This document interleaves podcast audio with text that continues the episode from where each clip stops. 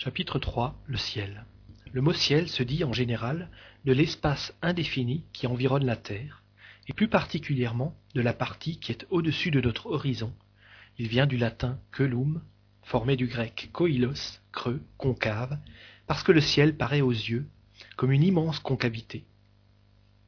Les anciens croyaient à l'existence de plusieurs cieux superposés, composés de matière solide et transparente, formant des sphères concentriques dont la Terre était le centre. Ces sphères, tournant autour de la Terre, entraînaient avec elles les astres qui se trouvaient dans leur circuit. Cette idée, qui tenait à l'insuffisance des connaissances astronomiques, fut celle de toutes les théogonies, qui firent des cieux, ainsi échelonnés, les divers degrés de la béatitude. Le dernier était le séjour de la suprême félicité. Selon l'opinion la plus commune, il y en avait sept, de là l'expression être au septième ciel, pour exprimer un parfait bonheur.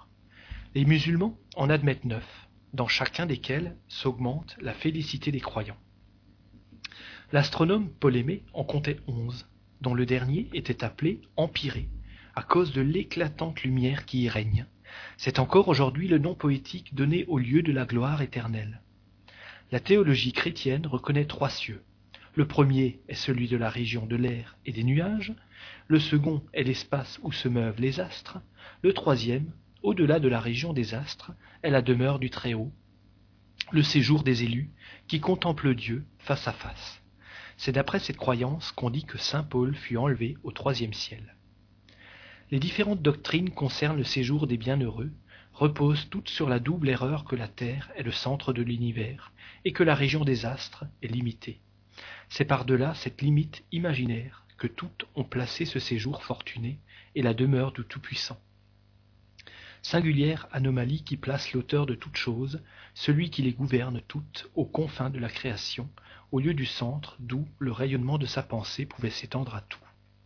La science, avec l'inexorable logique des faits et de l'observation, a porté son flambeau jusque dans les profondeurs de l'espace et montré le néant dans toutes ses théories.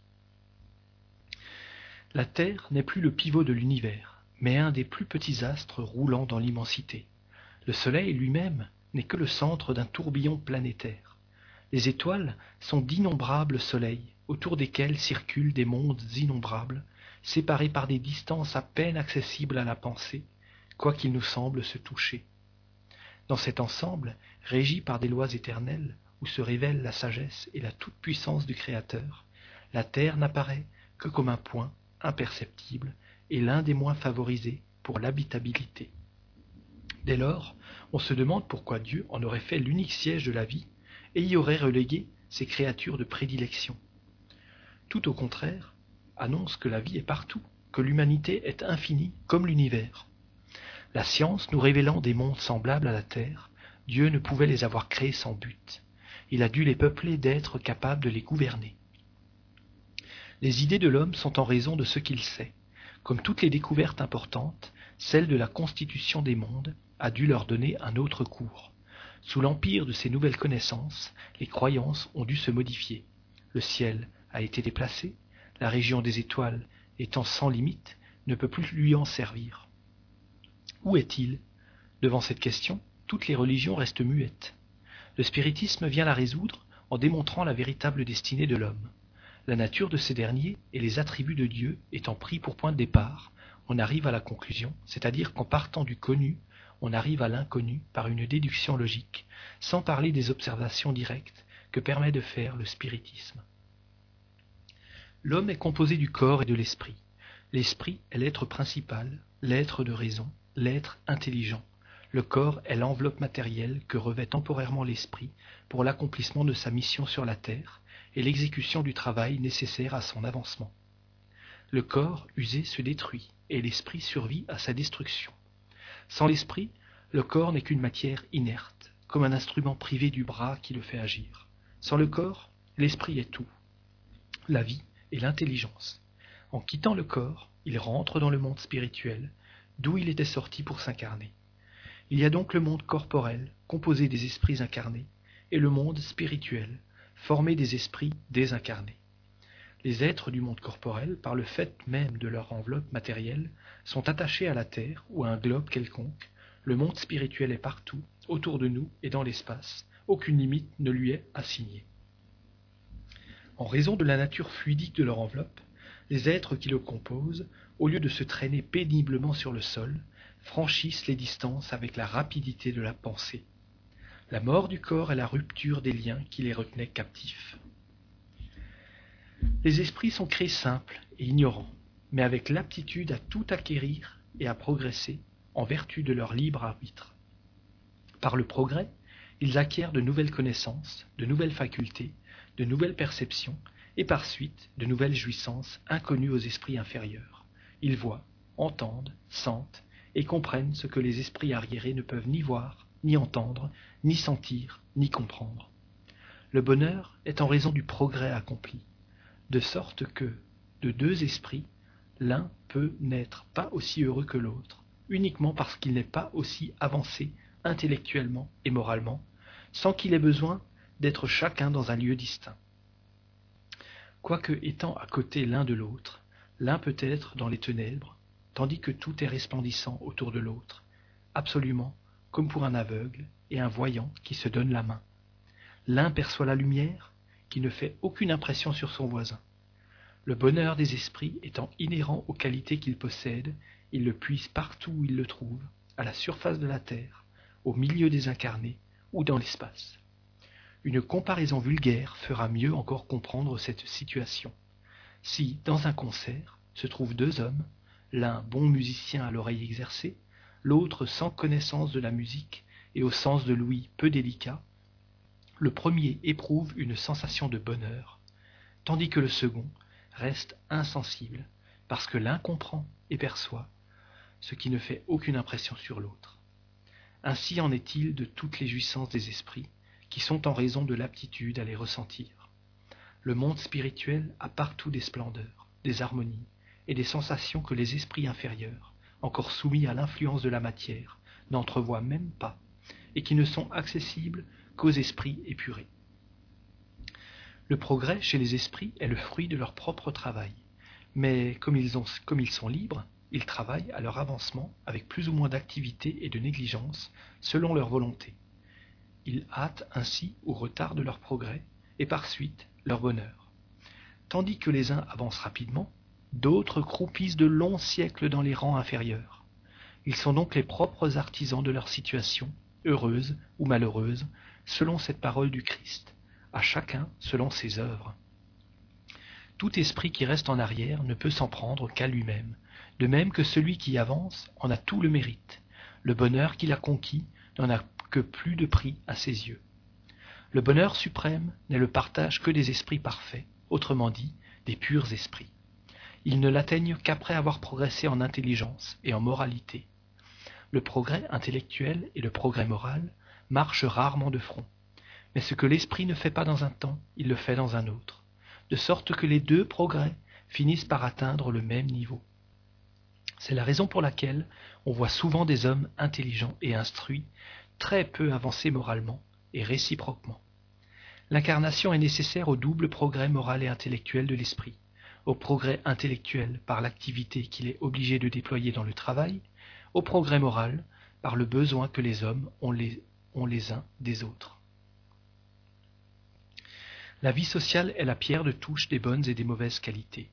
La bonté, la méchanceté, la douceur, la violence, la bienveillance, la charité, l'égoïsme, l'avarice, l'orgueil, l'humilité, la sincérité, la franchise, la loyauté, la mauvaise foi, l'hypocrisie, en un mot, tout ce qui constitue l'homme de bien ou l'homme perverse, a pour mobile, pour but et pour stimulant les rapports de l'homme avec ses semblables. Pour l'homme qui vivrait seul, il n'y aurait ni vice ni vertu, si, par l'isolement, il se préserve du mal, il annule le bien. Une seule existence corporelle est manifestement insuffisante pour que l'esprit puisse acquérir tout ce qui lui manque en bien et se défaire de tout ce qui est mauvais en lui. Le sauvage, par exemple, pourrait-il jamais, dans une seule incarnation, atteindre le niveau moral et intellectuel de l'Européen le plus avancé? Cela est matériellement impossible. Doit-il donc rester éternellement dans l'ignorance et la barbarie, privé des jouissances que peut seul procurer le développement des facultés? Le simple bon sens repousse une telle supposition, qui serait à la fois la négation de la justice et de la bonté de Dieu, et celle de la loi progressive de la nature. C'est pourquoi Dieu, qui est souverainement juste et bon, accorde à l'esprit de l'homme autant d'existence que cela est nécessaire pour arriver au but, qui est la perfection. Dans chaque existence nouvelle, l'esprit apporte ce qu'il a acquis dans les précédentes en aptitude, en connaissance intuitive, en intelligence et en moralité. Chaque existence est ainsi un pas en avant dans la voie du progrès. L'incarnation est inhérente à l'infériorité des esprits. Elle n'est plus nécessaire à ceux qui en ont franchi la limite et qui progressent à l'état spirituel ou dans les existences corporelles des mondes supérieurs qui n'ont plus rien de la matérialité terrestre. De la part de ceux-ci, elle est volontaire, en vue d'exercer sur les incarnés une action plus directe pour l'accomplissement de la mission dont ils sont chargés auprès d'eux. Ils en acceptent les vicissitudes et les souffrances par dévouement. Dans l'intervalle des existences corporelles, l'esprit rentre pour un temps plus ou moins long dans le monde spirituel, où il est heureux ou malheureux, selon le bien ou le mal qu'il a fait. L'état spirituel est l'état normal de l'esprit, puisque ce doit être son état définitif, et que le corps spirituel ne meurt pas. L'état corporel n'est que transitoire et passager. C'est à l'état spirituel surtout qu'il recueille les fruits du progrès accompli par son travail dans l'incarnation. C'est alors aussi qu'il se prépare à de nouvelles luttes et prend les résolutions qu'il s'efforcera de mettre en pratique à son retour dans l'humanité. L'esprit progresse également dans l'ératicité. Il épuise des connaissances spéciales qu'il ne pouvait acquérir sur la terre. Ses idées se modifient. L'état corporel et l'état spirituel sont pour lui la source de deux genres de progrès solidaires, l'un de l'autre. C'est pourquoi il passe alternativement dans ces deux modes d'existence. La réincarnation peut avoir lieu sur la Terre ou dans d'autres mondes. Parmi les mondes, il en est des plus avancés, les uns que les autres, où l'existence s'accomplit dans des conditions moins pénibles que sur la Terre, physiquement et moralement, mais où ne sont admis que des esprits arrivés à un degré de perfection en rapport avec l'état de ces mondes. La vie dans les mondes supérieurs est déjà une récompense, car on y est exempt des maux et des vicissitudes auxquelles on est en but ici-bas. Les corps moins matériels, presque fluidiques, n'y sont sujets ni aux maladies, ni aux infirmités, ni aux mêmes besoins. Les mauvais esprits en étant exclus, les hommes y vivent en paix, sans autre soin que celui de leur avancement par le travail de l'intelligence. Là règne la véritable fraternité, parce qu'il n'y a pas d'égoïsme, la véritable égalité, parce qu'il n'y a pas d'orgueil, la véritable liberté, parce qu'il n'y a pas de désordre à réprimer, ni d'ambitieux cherchant à opprimer le faible. Comparés à la terre, ces mondes sont de véritables paradis. Ce sont les étapes de la route du progrès qui conduit à l'état définitif.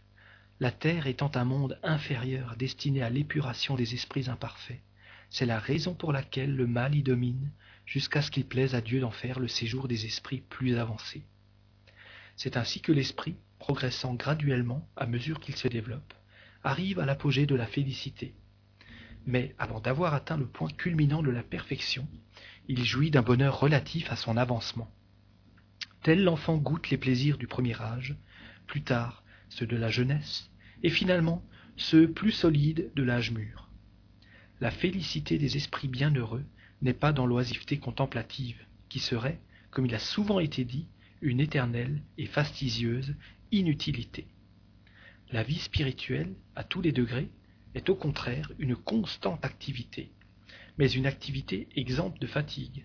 Le suprême bonheur consiste dans la jouissance de toutes les splendeurs de la création, qu'aucun langage humain ne saurait rendre, que l'imagination la plus féconde ne saurait concevoir, dans la connaissance et la pénétration de toutes choses, dans l'absence de toute peine physique et morale, dans une satisfaction intime, une sérénité d'âme que rien n'altère, dans l'amour pur qui unit tous les êtres, par suite de l'absence de tout froissement par le contact des méchants, et par-dessus tout, dans la vue de Dieu et dans la compréhension de ses mystères révélés aux plus dignes. Elle est aussi dans les fonctions dont on est heureux d'être chargé. Les purs esprits sont les messies ou messagers de Dieu pour la transmission et l'exécution de ses volontés. Ils accomplissent les grandes missions, président à la formation des mondes et à l'harmonie générale de l'univers, charge glorieuse à laquelle on n'arrive que par la perfection. Ceux de l'ordre le plus élevé sont seuls dans les secrets de Dieu, s'inspirant de sa pensée, dont ils sont les représentants directs. Les attributions des esprits sont proportionnées à leur avancement, aux lumières qu'ils possèdent, à leur capacité, à leur expérience et au degré de confiance qu'ils inspirent au souverain maître. Là, point de privilège, point de faveur qui ne soit le prix du mérite. Tout est mesuré au poids de la stricte justice.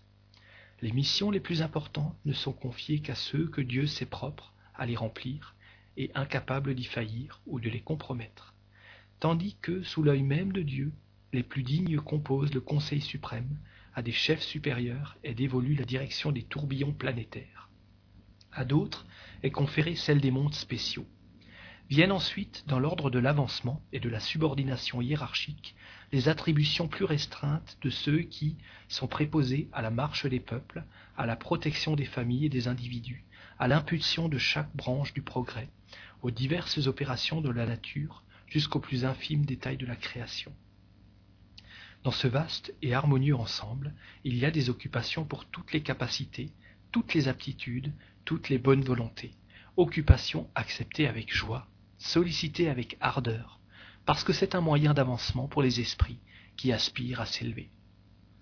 À côté des grandes missions confiées aux esprits supérieurs, il y en a de tous les degrés d'importance, dévolues aux esprits de tous ordres, d'où l'on peut dire que chaque incarné a la sienne, c'est-à-dire des devoirs à remplir pour le bien de mes semblables, depuis le père de famille à qui incombe le soin de faire progresser ses enfants, jusqu'à l'homme de génie qui jette dans la société de nouveaux éléments de progrès. C'est dans ces missions secondaires que l'on rencontre souvent des défaillances, des prévarications, des renoncements, mais qui ne nuisent qu'à l'individu et non à l'ensemble. Toutes les intelligences concourent donc à l'œuvre générale, à quelque degré qu'elles soient arrivées, et chacune dans la mesure de ses forces, les unes à l'état d'incarnation, les autres à l'état d'esprit. Partout l'activité depuis le bas jusqu'au haut de l'échelle, toutes s'instruisant, s'entraidant, se prêtant un mutuel appui, se tendant la main pour atteindre le sommet. Ainsi s'établit la solidarité entre le monde spirituel et le monde corporel, autrement dit, entre les hommes et les esprits, entre les esprits libres et les esprits captifs. Ainsi se perpétue et se consolide, par l'épuration et la continuité des rapports, les sympathies véritables, les affections saintes. Partout donc la vie et le mouvement, pas un coin de l'infini qui ne soit peuplé, pas une région qui ne soit incessamment parcourue par d'innombrables légions d'êtres radieux, invisibles pour les sens grossiers des incarnés, mais dont la vue ravit d'admiration et de joie les âmes dégagées de la matière. Partout enfin il y a un bonheur relatif pour tous les progrès, pour tous les devoirs accomplis. Chacun porte en soi les éléments de son bonheur, en raison de la catégorie où le place son degré d'avancement. Le bonheur tient aux qualités propres des individus, et non à l'état matériel du milieu où il se trouve. Il est donc partout où il y a des esprits capables d'être heureux. Nulle place circonscrite ne lui est assignée dans l'univers. En quelque lieu qu'il se trouve, les purs esprits peuvent contempler la majesté divine, parce que Dieu est partout. Cependant, le bonheur n'est point personnel. Si on ne le puisait qu'en soi-même, si on ne pouvait le faire partager à d'autres, il serait égoïste et triste. Il est aussi dans la communion de pensée qui unit les êtres sympathiques. Des esprits heureux, attirés les uns vers les autres par la similitude des idées, des goûts, des sentiments, forment de vastes groupes ou familles homogènes, au sein desquels chaque individualité rayonne ses propres qualités, et se pénètre des effluves sereines et bienfaisantes qui émanent de l'ensemble, dont les membres tantôt se dispersent pour vaquer à leur mission, tantôt s'assemblent sur un point quelconque de l'espace pour se faire part du résultat de leurs travaux, tantôt se réunissent autour d'un esprit d'un ordre plus élevé pour recevoir ses avis et ses instructions. Bien que les esprits soient partout, les mondes sont les foyers où ils s'assemblent de préférence en raison de l'analogie qui existe entre eux et ceux qui les habitent. Autour des mondes avancés abondent des esprits supérieurs, autour des mondes arriérés pullulent les esprits inférieurs. La Terre est encore un de ces derniers. Chaque globe a donc, en quelque sorte, sa population propre en esprits incarnés et désincarnés, qui s'alimente en majeure partie par l'incarnation et la désincarnation des mêmes esprits. Cette population est plus stable dans les mondes inférieurs, où les esprits sont plus attachés à la matière et plus flottantes dans les mondes supérieurs. Mais des mondes, foyers de lumière et de bonheur, des esprits se détachent vers les mondes inférieurs pour y sonner les germes du progrès, y porter la consolation et l'espérance, relever les courages abattus par les épreuves de la vie, et parfois s'y incarnent pour accomplir leur mission avec plus d'efficacité. Dans cette immensité sans bornes, où est donc le ciel? Il est partout. Nulle enceinte ne lui sert de limite. Les mondes heureux sont les dernières stations qui y conduisent. Les vertus en frayent le chemin, les vices en interdisent l'accès. À côté de ce tableau grandiose qui peuple tous les coins de l'univers, qui donne à tous les objets de la création un but et une raison d'être, quelle est petite et mesquine la doctrine qui circonscrit l'humanité sur un imperceptible point de l'espace, qui nous la montre commençant à un instant donné, pour finir également un jour avec le monde qui la porte, n'embrassant ainsi qu'une minute dans l'éternité. Qu'elle est triste, froide et glaciale, quand elle nous montre le reste de l'univers avant, pendant et après l'humanité terrestre, sans vie, sans mouvement, comme un immense désert plongé dans le silence. Qu'elle est désespérante par la peinture qu'elle fait du petit nombre des élus voués à la contemplation perpétuelle, tandis que la majorité des créatures est condamnée à des souffrances sans fin. Qu'elle est navrante pour les cœurs aimants par la barrière qu'elle pose entre les morts et les vivants. Les âmes heureuses, dit-on, ne pensent qu'à leur bonheur, celles qui sont malheureuses à leur douleur. Est-il étonnant que l'égoïsme règne sur la terre quand on le montre dans le ciel? Combien alors est étroite l'idée qu'elle donne de la grandeur, de la puissance et de la bonté de Dieu? Combien est sublime, au contraire, celle qu'en donne le spiritisme?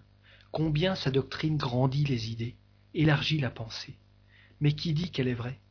La raison d'abord, la révélation ensuite, puis sa concordance avec le progrès de la science entre ces deux doctrines, dont l'une amoindrit et l'autre étant les attributs de Dieu, dont l'une est en désaccord et l'autre en harmonie avec le progrès, dont l'une reste en arrière et l'autre marche en avant, le bon sens dit de quel côté est la vérité, qu'en présence des deux, chacun, dans son fort intérieur, interroge ses aspirations, et une voix intime lui répondra.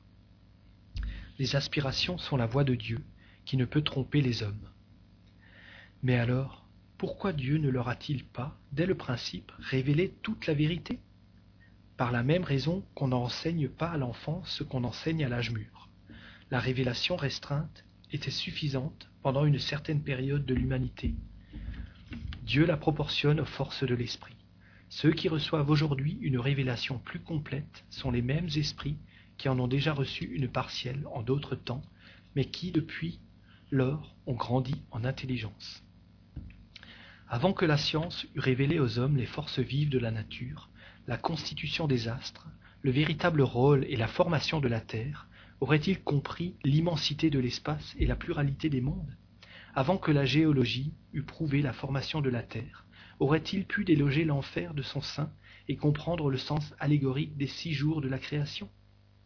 Avant que l'astronomie eût découvert les lois qui régissent l'univers, aurait-il pu comprendre qu'il n'y a ni haut ni bas dans l'espace que le ciel n'est pas au-dessus des nuages, ni borné par les étoiles? Avant les progrès de la science psychologique, aurait-il pu s'identifier avec la vie spirituelle? Concevoir après la mort une vie heureuse ou malheureuse, autrement que dans un lieu circonscrit et sous une forme matérielle? Non, comprenant plus par les sens que par la pensée, l'univers était trop vaste pour leur cerveau. Il fallait le réduire à des proportions moins étendues, pour le mettre à leur point de vue sauf à l'étendre plus tard. Une révélation partielle avait son utilité. Elle était sage alors, elle était insuffisante aujourd'hui. Le tort est à ceux qui, ne tenant point compte du progrès des idées, croient pouvoir gouverner des hommes mûrs avec les lisières de l'enfance.